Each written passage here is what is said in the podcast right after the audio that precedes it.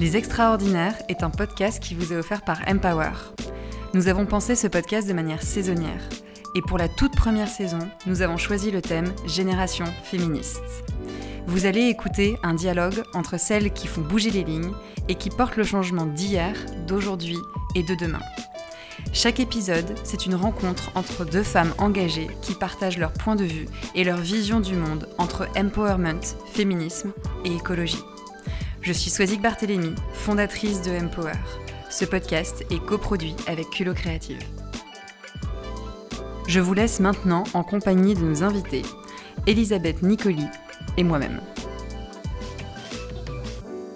Eh ben, je, je commence. Oui, Swazik avec plaisir. Enchantée Elisabeth. Enchantée Swazik. Euh, et donc du coup Swazik, euh, je suis la directrice générale et la fondatrice de l'association Empower. Euh, qu'est-ce que je peux dire d'autre sur moi? Je suis bretonne, comme mon prénom l'indique. C'est vrai. Quelque chose d'extrêmement important dans ma vie en vrai. Et euh, j'ai 32 ans et, euh, et puis bah, déjà c'est bien pour commencer je pense. Oui c'est bien. Ben, si je reprends vos modalités, je suis Elisabeth et je suis une militante du mouvement de libération des femmes et je poursuis tous les lieux que nous avons créés, donc avec ce, ce MLF. Euh, j'y suis, j'ai rencontré le mouvement de libération des femmes, donc mon lieu de lutte, aussi bien créatif que d'action. Euh, j'avais 20 ans et donc j'en ai maintenant largement plus. Voilà, et on, s'occupe aussi de la maison d'édition des femmes, de la galerie des femmes, des librairies des femmes, enfin, etc. Des choses euh, qui sont des lieux réels et symboliques. Je suis corse. Ah. Et donc, comme vous, je veux dire, je tiens beaucoup également. Et je sais que le rapport avec la Bretagne m'est doux à entendre, voilà. Et je suis corse et je suis très, très fière de l'aide. D'ailleurs, l'une des cofondatrices du MLF euh, était également corse, c'était Antoinette Fouque, Grugnardi, voilà. Et c'est un point aussi euh, très important. Et sinon, mon âge, bon, il est canonique, mais euh, je le dirais volontiers, mais il est un peu canonique pour vous, voilà. Vous imaginez, ça fait quand même, le mouvement de libération des femmes est né il y a 53 ans, donc vous imaginez un peu mon âge, voilà. Je commence Allez-y, Swazik, tirez votre carte. Alors, parlez-nous de vous. Qu'est-ce que vos proches disent de vous? Comment vous décrivent-ils? Je ne sais pas trop. Euh, si, la, première chose que, que l'on peut dire de moi ou que l'on dit de moi, voilà, euh, c'est que j'ai beaucoup d'énergie c'est vrai. J'ai une résistance, même physique, assez, euh, assez importante. Euh, voilà, ça c'est vrai. J'ai beaucoup d'énergie, je suis plutôt euh, vivante.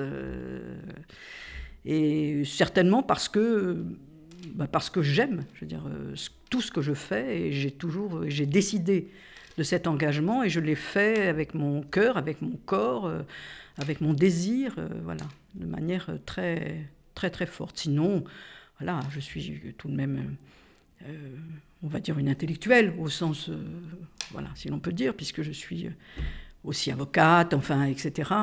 Et puis, et puis qu'on a toujours au sein du mouvement Libération des femmes, avec Antoinette, voilà, été du côté de, de penser et agir. Hmm.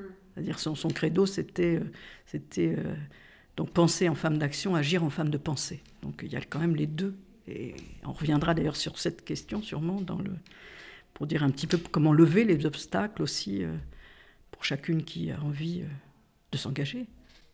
J'adore, j'adore cette phrase. Mmh. C'est Bergson, c'est une paraphrase d'une de, phrase de Henri Bergson, qui n'était pas tout à fait la même, bien sûr, mais c'est vrai, c'est une articulation. Au MLF, c'est une articulation avec Antoinette qu'on t'est proposée dès le départ. Elle est très importante. Bah, écoutez, comme j'ai répondu à cette question, cher Soisic, j'aimerais bien que vous nous parliez de vous et de ce que vos proches pensent de vous. Eh bien, en fait, un petit peu comme vous, je pense qu'on me décrit avec énormément d'énergie euh, et très, très passionné. Je, pense que c'est quelque chose qui me et qui me oui qui me correspond et, euh, que mes proches voient j'ai du mal à, ne pas aller dans une action dans un combat dans un livre sans être à 300% euh, c'est, j'ai besoin d'engager vraiment euh, toutes mes forces dans quelque chose. Euh, et ça me décrit, oui, et, mes proches me décrivent vraiment comme ça. Ou, et, puis aussi, je pense que le, ce qui est beaucoup utilisé, alors eux décrivent la vague, moi je décris une sinusoïdale. Euh, où je peux monter très haut et puis je pense aussi je peux, je peux descendre euh, très bas euh, dans, dans mes combats, dans, dans mes réflexions, dans voilà ma très grande joie, mais parfois ma profonde tristesse aussi sur certains sujets. Donc voilà comment il me décrirait, je pense. Oui, ça c'est vrai. Mais si on, entre en, voie de discussion, en écho, c'est vrai que bon, ben, on va dire joie, souffrance, bon voilà, responsabilité, angoisse, tout ça sont des c'est vrai qu'au bout de 53 ans, euh, ou moins une cinquantaine d'années de lutte, c'est vrai qu'il y a de grandes victoires, donc il y a eu de grandes joies. Et on a, c'est vrai, soulevé des montagnes, mais il y en a encore beaucoup à soulever. Euh, et puis, euh, on a aussi souffert du fait que, puisque, bon, au MLF, on disait qu'on voulait sortir de l'esclavage, bien sûr, pour chacune, mais c'était aussi pour que chaque femme se libère de l'esclavage. Donc tant que l'une était esclave, nous étions, je veux dire, euh, auprès d'elle ou avec elle. Donc c'est vrai que je dois enlever ma bague, sinon ça va taper encore. Mais euh, c'est vrai que c'est un, enfin c'est quelque chose de très très très important, très important. Et c'est quelque chose que j'ai entendu dernièrement et qui m'a fait euh, beaucoup de bien parce que c'est vrai que depuis que je suis petite, je suis très sensible, très très sensible. Et on m'a toujours un peu décrit cette sensibilité comme un piège ou comme quelque chose qui allait m'enfermer, qui allait me desservir. Alors qu'au final, j'aurais aimé qu'on me présente ça comme une très grande force. Et, euh, euh, je crois que je l'ai entendu dans une série euh, sur Netflix. Donc c'est pas voilà, c'est pas une très grande littérature, mais, mais par contre j'ai trouvé ça très beau.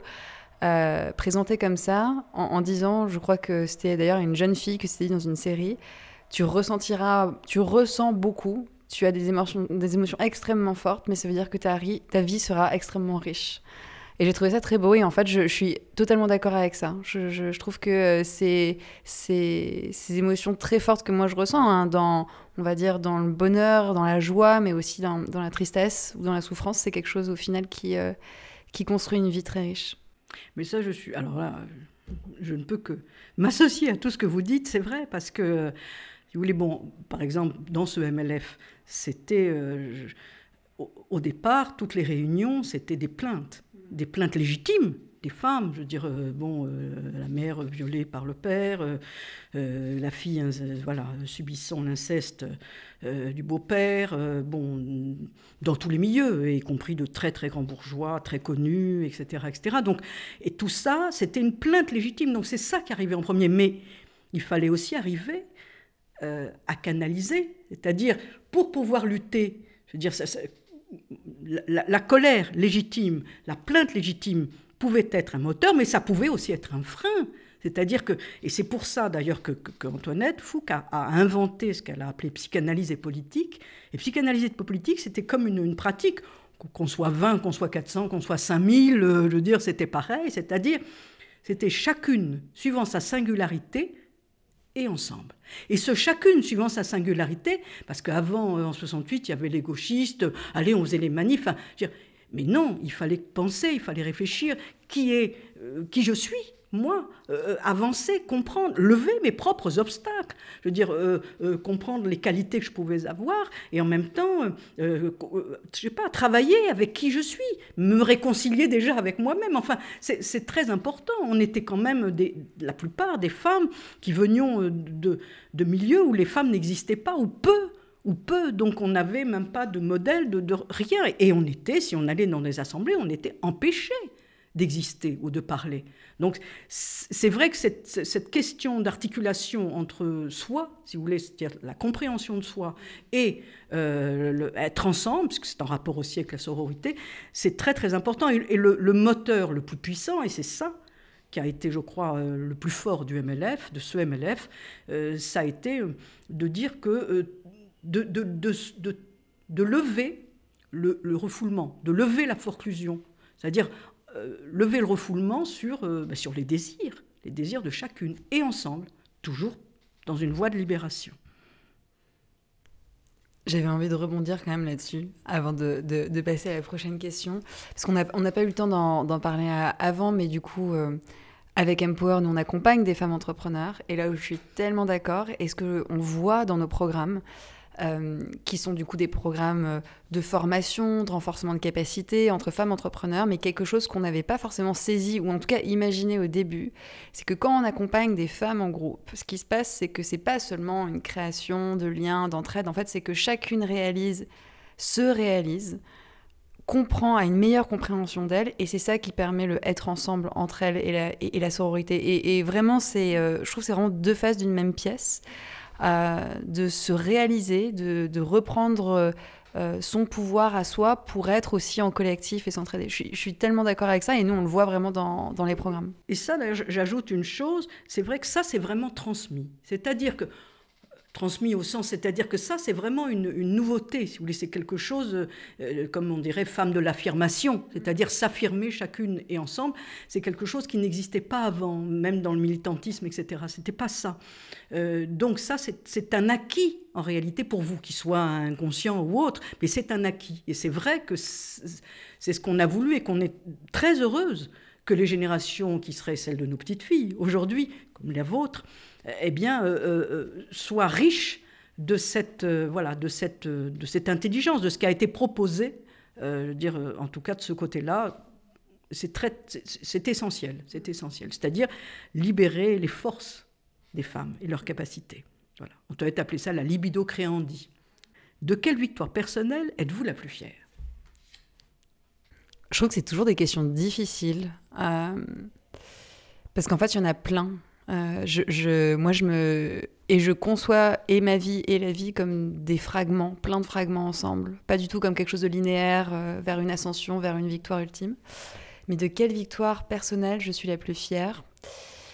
Du, coup, bah, j'ai commencé à travailler euh, dans Empower et autour de Empower il y a 8 ans. Donc j'avais 23 ans. C'était très jeune. je pense que du coup, j'avais pas du tout conscience. Je, pense que c'était de l'intuition pour moi, en fait, d'aller vers ça, mais pas du tout conscientisé. Et euh, quand j'ai créé la structure, euh, je pense pas que c'était ma victoire à ce moment-là de la créer. Je pense que ma victoire a été euh, quand j'ai réalisé à quel point ce sujet pour moi était personnel et intime. Et qu'en fait, je pouvais pas détacher mon engagement dans la structure, mon engagement professionnel, parce que c'est mon métier, euh, de qui je suis profondément, intimement. Euh, mais je pense que c'est une victoire parce que c'était douloureux pour moi aussi de réaliser ça, que c'était lié à ce que je voyais dans mon entourage, dans ma famille, euh, des parcours des femmes qui m'ont entourée, qui m'ont fait grandir, qui m'ont transmis les messages, à me dire à 15 ans, bah, bah, bah toi, et n'oublie pas, va au bout de tes études, fais les études, pense à ce que tu veux faire après, il faut que tu penses à toi d'abord. Euh, et je pense que euh, j'avais dissocié les deux euh, au début de mon engagement parce que, ben, en fait, de les associer, ça me confrontait aussi à ce que je pouvais voir en termes de discrimination, de violence, de, tout ça qui me touchait personnellement. et je pense que ça, ça a été ma plus grande victoire dans mon parcours Empower, ça a été de réaliser en fait que les deux ne sont pas du tout séparés. Ce sont à nouveau les, les mêmes faces, enfin les deux faces d'une même pièce et qu'il fallait absolument que je fasse le lien et que je fasse la connexion. Euh, et ça, ça m'a fait beaucoup grandir. Euh, et ça m'a fait aussi accepter en fait qui, euh, qui je suis. je pense que ça, ça a été une, une vraie victoire pour ma part. Et vous, Elisabeth? Ah, moi Alors, d'abord, bon, quelle victoire, leur personnel. dire D'abord, juste un point d'histoire.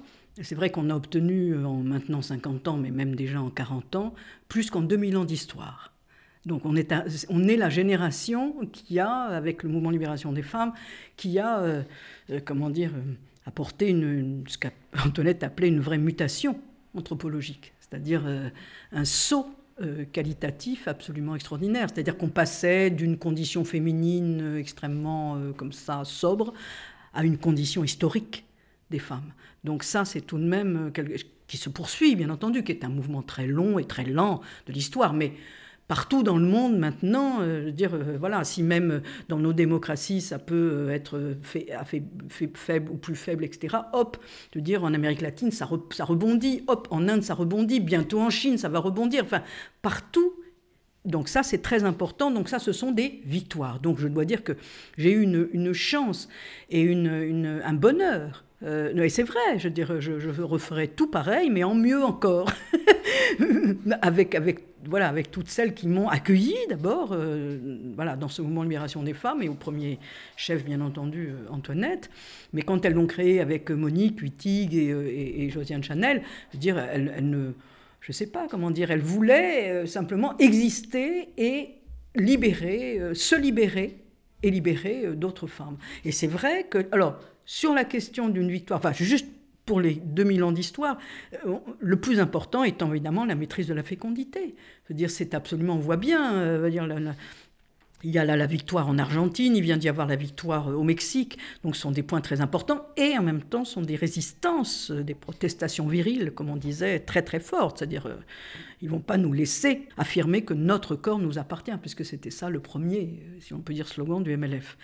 Alors quant à la question d'une victoire plus personnelle, il y en a, il y en aurait plein. Veux dire, d'abord quand une victoire aussi un peu intime, c'est ce que vous avez décrit tout à l'heure, c'est-à-dire que euh, lorsque euh, moi j'étais un petit peu euh, une, jeune femme, une jeune fille, puisque j'avais 20 ans, 19 ans, un petit peu garçon parmi les garçons. Et donc je n'avais aucune conscience, mais aucune conscience, entre guillemets, que j'avais, je sentais bien qu'il fallait que je m'impose tout le temps, etc. Tout ça, j'avais cette conscience, mais, mais je cherchais un lieu politique. Alors tous les gauchistes se présentaient, bien entendu, la Ligue communiste révolutionnaire, je veux dire, les, enfin, je ne peux même pas vous dire, tous les ismes, entre guillemets, se présentaient à nous. Bon, euh, jeunes femmes, mais toujours pour nous, faire répéter les mêmes choses, que ce soit au lit, que ce soit à la rodéo, comme on disait, la rodéo, c'était l'imprimerie, enfin, à des tâches, bien entendu, qui n'étaient pas, euh, voilà, politiques au sens noble du terme pour eux. Donc, c'est, vous voulez, et quand je cherchais ce lieu, plein de m'ont été proposés et je, n'arrivais pas, ça, ne me correspondait pas.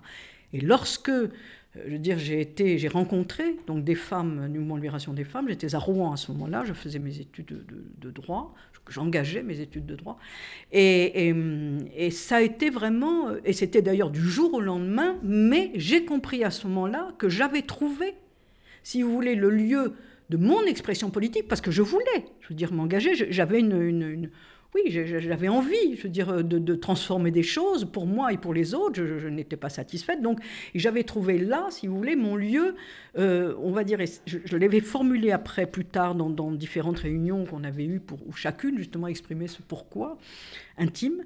Et c'était, euh, oui, le lieu sans censure du corps. Mm. C'est-à-dire, tout d'un coup, je trouvais enfin un lieu où j'allais pas me censurer moi-même, c'est-à-dire m'oblitérer, me refouler, me, me, folklore euh, carrément. Et, ça, et c'était ça le mouvement libération des femmes, euh, en tout cas avec Antoinette, c'était cette, cette euh, conscience, mais cette conscience, oui, intime et politique et ça, c'est ce que vous décrivez, et j'en suis très heureuse parce que euh, voilà, c'est quelque chose, c'est-à-dire qu'on n'allait pas euh, non plus manifester euh, comme ça en dehors de nous-mêmes. Voilà, on ne pouvait pas faire les hystériques à qui on coupait la tête et qui allaient courir derrière je ne sais pas quoi. Non, je veux dire, on était présente. On essayait d'être présente à nous-mêmes, présente dans nos corps et présente au monde pour, pour pouvoir agir. Voilà. Et ça, c'est très. Je dirais que la. Alors, J'en ai une autre, mais qui est plus, ce serait trop long de toute façon. Euh, voilà. C'est sur la question du, viol crime contre l'humanité, parce que quand même j'y tiens, parce que d'abord j'aime le droit, c'était aussi une de mes passions. Et euh, c'est vrai que bon, il y a eu la question du viol en France, etc. Donc le viol déjà comme crime au sens défini contre les femmes et contre la personne humaine, ce qui n'était pas le cas avant. C'était euh, pareil, c'était l'honneur des familles. Hein, c'était on était dans un espèce de code de la famille qu'on connaît dans d'autres États. C'était ça aussi le droit discriminatoire. Et euh, quand il y a eu, il y a eu à un moment donné des, viols en ex-Yougoslavie, et c'est vrai que des viols massifs. Hein, en ex-Yougoslavie, quand il y a eu la guerre en plein, au plein centre de l'Europe, qu'on n'avait pas connue depuis, depuis la, guerre 39-45, et on a été les premières, euh, avec aussi Simone Veil, etc., à dénoncer tout cela, avec Germaine Tillon, bien sûr, à, dénoncer tout cela, et, et Antoinette Fouque avait dit, à ce moment-là, avait dit, mais le viol est un crime contre l'humanité. Ce qui avait fait des tollés absolument euh, énormes, alors qu'en fait, et on a fait, on a démontré ça, on l'a fait rentrer, on a écrit au secrétaire général des Nations Unies, qui était Boutros Boutros Ghali à ce moment-là. On a été avec nos amis de la NAO, qui est une très puissante organisation, l'équivalent en gros du MLF américain, mais très forte aussi, et, et on a obtenu que le, le, viol soit reconnu comme un crime contre l'humanité dans le tribunal ad hoc qui a été fait, tribunal ad hoc qui ensuite a donné le tribunal aussi pour Rwanda contre les crimes commis en Rwanda, où il a été encore inscrit que le viol était un crime contre l'humanité, et il est rentré depuis dans euh, les statuts euh, de la Cour pénale internationale, et c'est très important puisque maintenant il est considéré comme, euh, en temps de, comme le viol en temps de paix comme en temps de guerre, est considéré comme un crime contre l'humanité. Et ça, nous en sommes très, très fiers aussi, parce que c'est quand même la Cour pénale internationale. Voilà. Et ça, on, bon, on le sait pas beaucoup, mais moi j'y tiens parce que je sais que ça a été une bagarre euh, très importante et, euh, et maintenant ça peut bénéficier euh, à beaucoup, de femmes et c'est très important symboliquement parce que l'inscription symbolique, elle est aussi très forte. Ben, j'ai envie de dire, comme je le dis en anglais, drop the mic. Voilà, ça c'est fait. c'est quand même une sacrée victoire. à mon tour. Ce podcast parle d'empowerment des femmes. Pouvez-vous nous raconter un souvenir personnel qui, illustre cette notion d'empowerment? Oh bah Oui, ça, alors c'est vrai que la première chose qui me vient, c'est empowerment pour moi. Alors bon, j'imagine que pour nous, c'est du côté pas du pouvoir, mais du pouvoir faire. Voilà, parce que tout de même, on peut aussi, euh, il ne s'agit pas de prendre ou de participer au pouvoir euh, dans une structure de pouvoir dominant inchangé. Voilà, la question de la parité pour les femmes, c'est toujours de subvertir aussi cette notion euh, voilà, hiérarchique pouvoir. Donc, euh, sinon, euh, c'est un abus. Et moi, oui, c'est surtout quand on était euh, à la conférence des Nations Unies en 95, la dernière, sur les femmes à Pékin. il y avait 50 000 femmes. Euh, à Pékin, à Beijing. C'était absolument extraordinaire, c'était magnifique. Il y avait des femmes de tous les pays, de tous les continents. Nous, on était de notre délégation MLF Alliance des femmes, on était une quarantaine euh, à être allés à, Pékin. Euh, je veux dire, je ne sais pas comment dire. Et le maître mot, c'était justement l'empowerment. C'est-à-dire la parité, la parité, la parité, et que ce soit les femmes en Afrique qui voulaient la parité, les femmes, euh, veux dire, bon, je sais pas, en Amérique latine, enfin de tous les pays, on voulait toute la parité, mais la parité dans le sens, euh, oui, du pouvoir faire, la, de la création, si vous voulez, et de la participation, euh, parce que quand même, c'est pareil, c'est un bastion. Euh, voilà. Par exemple, la parité politique, la parité économique, on l'a toujours pas, la parité politique, on l'a toujours pas. Vous savez que voilà, nous sommes toujours dans un pays qui refuse qu'il y ait une femme présidente de la République. Voilà, c'est ce qu'on appelle la loi Salix, c'est-à-dire ce qui a exclu les femmes du pouvoir euh, politique en France. C'est un gros, gros bastion. Donc euh, oui, c'est ça l'empowerment. Alors l'empowerment, c'est aussi personnel, mais ça, on en a déjà parlé, bien sûr. Ça ne peut être qu'une articulation euh, avec son, son pouvoir-faire et ses capacités et tout développer. Voilà. Alors de mon côté, pour rebondir, une histoire, un souvenir euh, personnel sur l'empowerment. Alors, bon, j'ai créé une organisation qui s'appelle Empower, donc euh, j'en ai un, paquet. j'en ai un paquet, mais, euh, mais en fait, il y, en a, y en a tellement ce festival. Bon, bah, hier, j'avais j'avais un petit peu moins d'activité, donc j'ai pu faire le tour, j'ai pu aller voir des conférences. Et à chaque fois que je regarde cette scène la scène principale où on a euh, du coup les conférences qui se déroulent. Euh, et à chaque fois que je regarde et que je vois ces femmes sur scène, j'ai vraiment, une, euh, un, vraiment un sentiment d'électricité très fort. J'ai vraiment j'ai des frissons et j'ai vraiment les poils qui se, qui se dressent sur mes bras parce que je trouve qu'il y a énormément de puissance et de pouvoir réunis sur une même scène. Quand je vois ces femmes qui prennent le micro et qui ont des convictions, qui les partagent, qui rigolent entre elles, qui se... J'ai vraiment un sentiment d'énormément de puissance réunie à un même endroit. Et ça, pour moi, c'est... Euh, bon, parce que l'empowerment, il y a quand même le, mot power dedans. Enfin, c'est vraiment une question de pouvoir. Euh, de pouvoir sur soi, mais de pouvoir aussi euh, dans le collectif, dans la société. Et ça, du coup, c'est quelque chose qui, euh, qui m'électrise beaucoup. Et de la même manière, bah, j'ai la chance de pouvoir, c'est quelque chose qui m'anime beaucoup aussi, de rencontrer des femmes entrepreneurs qu'on accompagne. Et alors, bon, l'entrepreneuriat, on, nous demande parfois, c'est pourquoi en fait accompagner les femmes dans l'entrepreneuriat? Est-ce qu'on a envie qu'il y ait plus de femmes dans ce secteur? Absolument. Est-ce que notre travail s'arrête à juste multiplier le nombre de femmes dans ce secteur? Pas du tout. C'est pas du tout seulement une question de quota, de nombre de femmes dans ce secteur. En fait, c'est plus large. C'est une question de culture. C'est une question de normes sociales dans ce secteur. C'est comment est-ce qu'on entreprend? Quels sont euh, Qu'est-ce qu'on valorise dans l'entrepreneuriat? Quels sont les parcours aussi qu'on célèbre dans, ce secteur et, dans ce secteur, mais plus largement dans la société? On, en parlait, il y avait une conférence sur, euh, bah, du coup, sur euh, la politique, et notamment une femme présidente euh, bientôt, est-ce que un rêve bientôt réalité? Et elle le disait, les conférencières, et je trouvais que c'était c'était totalement juste. c'est pas seulement une question de femme présidente, c'est une question de mouvement, en fait. C'est une vague de fond. c'est une vague de fond à construire. Et, je suis, et c'est la même chose, en fait, pour nous. Euh, et cette vague de fond, en fait, elle ne vient pas. Alors, bien entendu, elle est accompagnée par un, nombre de femmes et une représentation, en fait, mais c'est aussi une question d'appréciation de cette représentation euh, et, de, et aussi de, de, différentes femmes dedans. Et, donc, du coup, bah, quand, euh, quand moi je rencontre des femmes qu'on accompagne et, et qu'elles nous partagent leur succès, leur victoire. Et je pense notamment au, dernier voyage que moi j'ai pu faire en Côte d'Ivoire, parce qu'on a, on a du coup une organisation sœur euh, Empower Côte d'Ivoire, qui agit là-bas et qui accompagne des milliers de femmes chaque année. Et quand, euh, et quand on a rencontré, là, en décembre dernier, euh, bah, je pense à, deux femmes, Sabine et, Jeanne, qui sont toutes les deux, une dans la capitale, Yamoussoukro, l'autre totalement perdue dans une, dans une petite ville à côté, un petit village à côté d'une ville, Tabo, en Côte d'Ivoire, et qu'elle nous raconte comment L'accompagnement de Empower ne leur a pas forcément permis de mieux entreprendre, de gagner plus d'argent. Enfin, ça, ce sont, ce sont des choses extrêmement importantes, hein, l'indépendance financière euh, des femmes. Mais au-delà de ça, comment ça leur a permis en fait de trouver l'énergie pour accompagner d'autres femmes et pour être dans une forme d'entraînement, de mouvement et, de se dire, moi, ce que j'ai vécu, ça m'a donné un ancrage, ça m'a donné de la fierté, ça m'a donné de l'envie de continuer.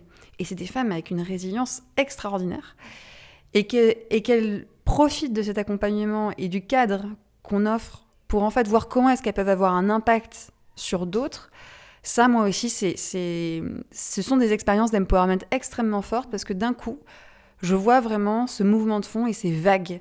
Euh, et c'est vraiment ce sentiment de vague où, où c'est, c'est entraînant. Alors je, rebondis sur ce que vous dites parce que d'abord, sur le terme mouvement, évidemment, euh, je ne pense qu'au mouvement de libération des femmes, et on y a tenu et on y tient toujours, parce que c'est un mouvement. Et quand on voit arriver aussi les générations, même féminines, ça s'appelait mouvement féminin, c'est-à-dire quand il y a une... Voilà. Et MeToo, on dit mouvement de libération de la parole des femmes. Donc, tout ça, je suis d'accord avec vous. C'est-à-dire que si nous avons tenu aussi pendant toutes ces années, si nous tenons toujours, c'est la question d'un mouvement, un mouvement euh, de pensée et un mouvement d'action. Moi, je vous pose la question, Soisic. Quel est selon vous le combat féministe de votre génération?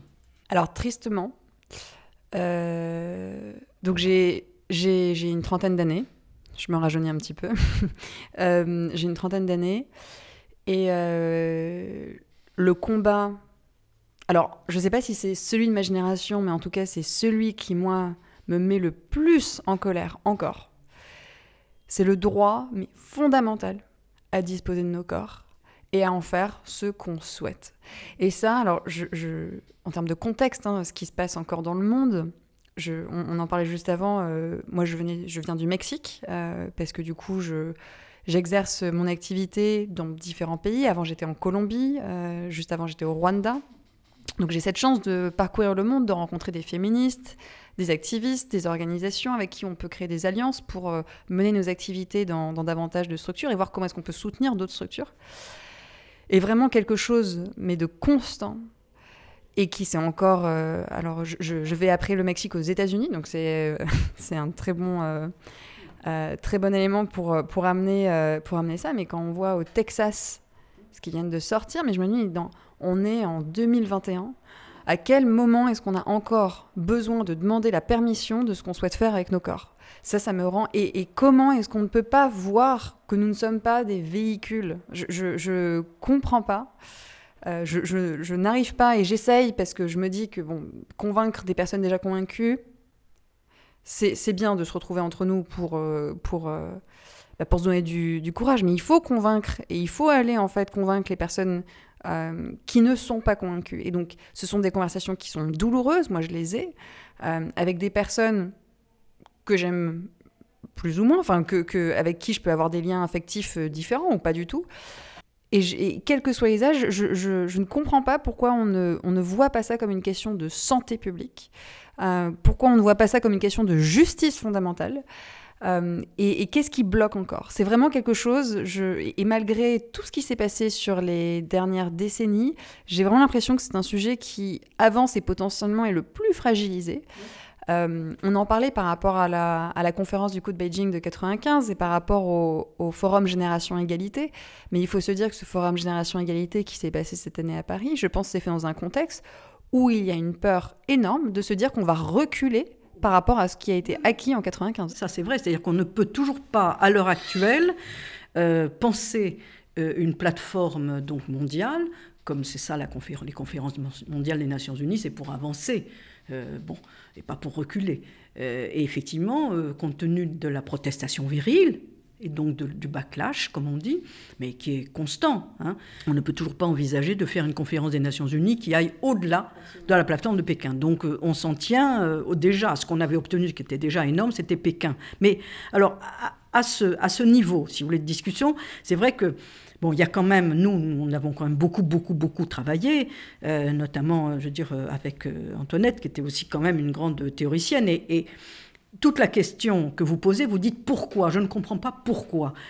Mais on a essayé de comprendre pourquoi. Et dans ce pourquoi, c'est pas enfin, c'est compliqué, pas très compliqué, mais euh, si vous voulez, vous prenez toutes les fables, tous les mythes, euh, vous prenez la Genèse, vous prenez toutes les religions monothéistes, euh, vous prenez toutes les sciences monosexuées, vous prenez, voilà, vous prenez toutes les, je sais pas, les économies, voilà, tout cela est sur un.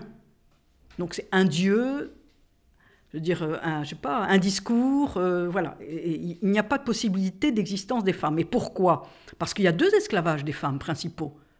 C'est l'esclavage effectivement maternel, c'est-à-dire là, et oui, là où les femmes sont maintenues dans l'esclavage, donc on dit euh, in utero, c'est-à-dire toute la femme dans l'utérus, donc maintenue en esclavage pour pouvoir, bon, déjà dire, euh, voilà, déjà euh, dans l'Antiquité, euh, c'était ah, comment ne peut-on pas comment pourrait-on se passer des femmes pour faire nos fils?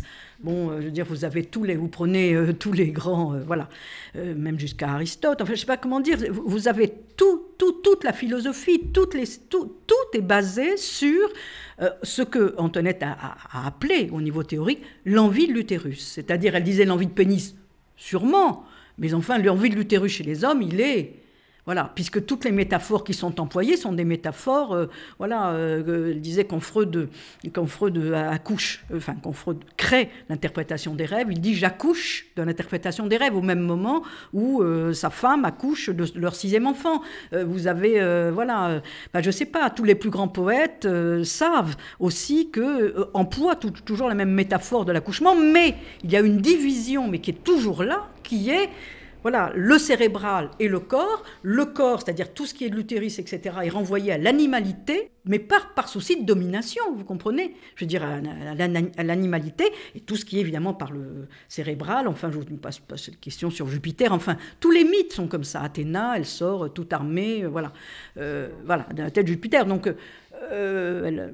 Or, ce sont les femmes, c'est les femmes au sens de, de, celles qui ont, je veux dire, de, la question d'utérus, je veux dire, qui ont, euh, voilà. Et par exemple, même le mot utérus, il n'existait même pas quand on a commencé. Or, on a quand même pensé qu'au fondement de tous les racismes, au fondement de toutes les discriminations euh, de l'autre, c'est, euh, je veux dire, le, comment dire, l'envie primordiale de s'approprier la capacité procréative des femmes, parce que c'est ça jusqu'à nouvel ordre. Après, on verra quand il y aura un utérus artificiel. Mais jusque-là, et même l'utérus artificiel ne pourra se faire que sur le modèle de l'utérus, euh, voilà, euh, on va dire biologique. Mais ça, c'est des points très importants. Ça a été repris en anthropologie, ça a été repris un peu aussi en philosophie, avec beaucoup, beaucoup de difficultés, mais tout de même.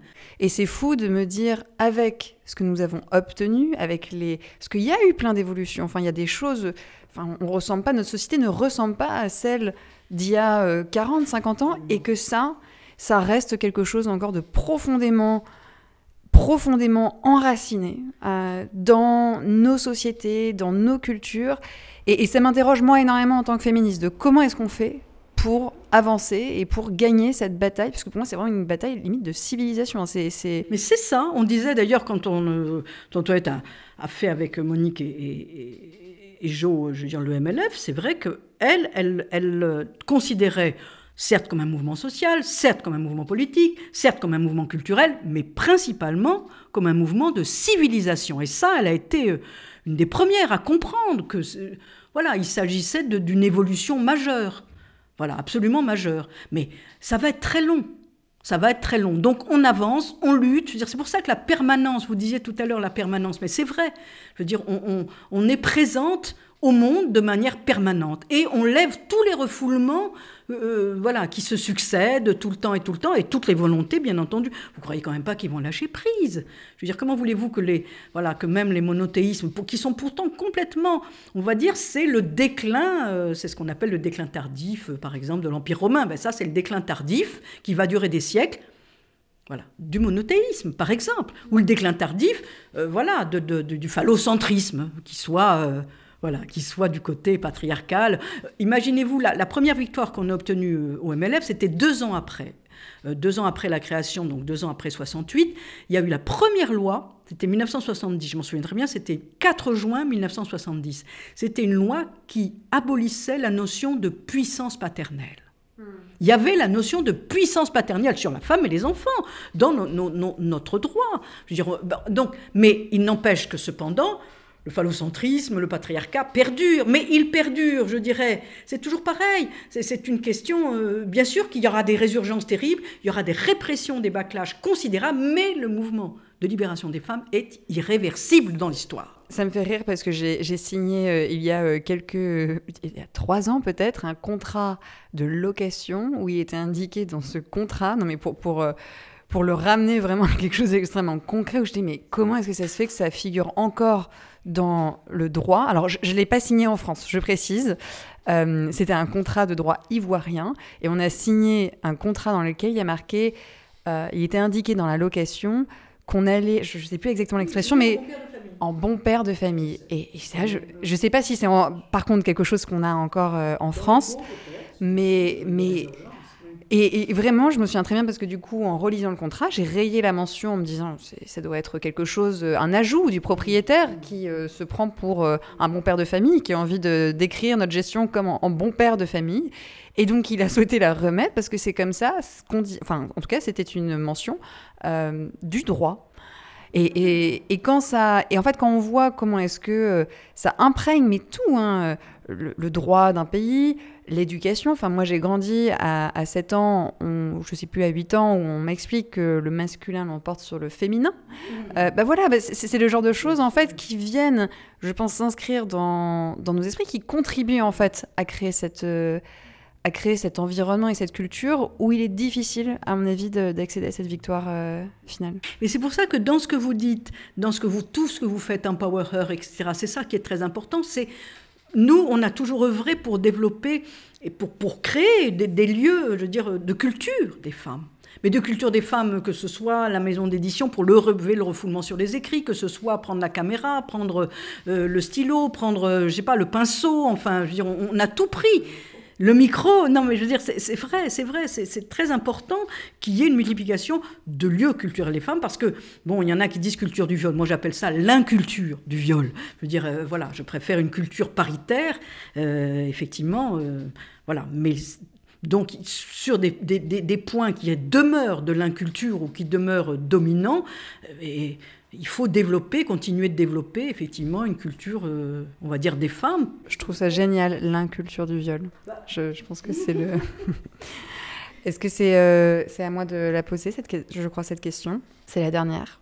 Comment faire pour que toutes les femmes et minorités de genre se sentent concernées et les hommes alors? Comment dire? L'universalité, c'est l'universalité des droits. C'est-à-dire que, en effet, dire, on disait à ce moment-là pour les femmes, bon, il faut qu'on a fait, on a été à toutes les conférences des Nations Unies pour justement que ce soit reconnu euh, je ne sais pas, euh, au Parlement européen, quand on y était, il y avait, euh, on, y avait, on lutte contre l'antisémitisme, le racisme, la xénophobie, et ils oubliaient le sexisme. Toujours, toujours, toujours. Je me souviens, pendant cinq ans avec Antoinette, on s'est bagarré, elle s'est battue pour que la lutte contre le sexisme soit au même rang que la lutte contre l'antisémitisme ou le racisme. Il y a toujours quelque chose où on, nous met en deçà, en deçà ou à côté, on nous prive, entre guillemets, de certaines victoires que nous-mêmes, on a acquis pour les autres. Parce que c'est ça. Non, c'est important. Et, c'est vrai qu'on a toujours, au MLF, avec Antoinette, on a toujours été, euh, comment dire, de tous les combats ce qui n'est pas forcément, la réciproque n'était pas forcément vrai de tous les combats. C'est-à-dire que si, euh, voilà, contre l'antisémitisme, on était toujours dans les rues, dans les manifestations, contre le racisme aussi, contre l'homophobie, enfin, voilà, aujourd'hui on pourrait dire contre la transphobie, contre, bon, tout, tout ce qui est effectivement euh, de, des discriminations.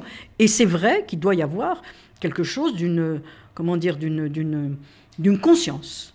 C'est ça l'histoire. C'est et la conscience et aussi continuer de lutter.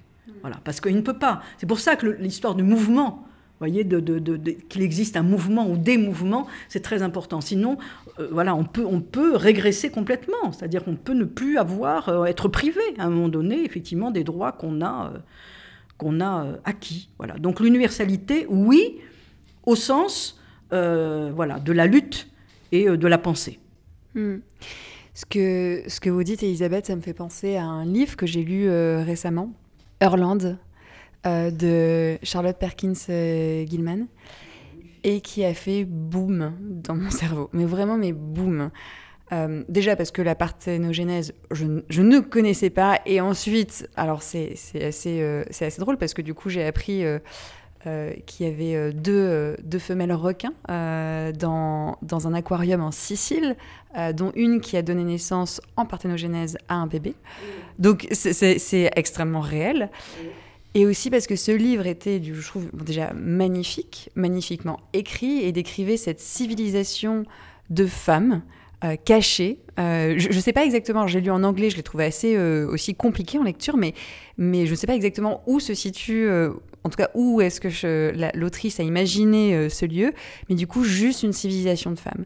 Et j'ai trouvé ça incroyable parce qu'en vrai, et à cette question, c'est à ça que ça me fait penser, c'est nos luttes, elles ne bénéficient pas seulement aux femmes, elles bénéficient à l'ensemble de la société. Et c'est une proposition sociétale.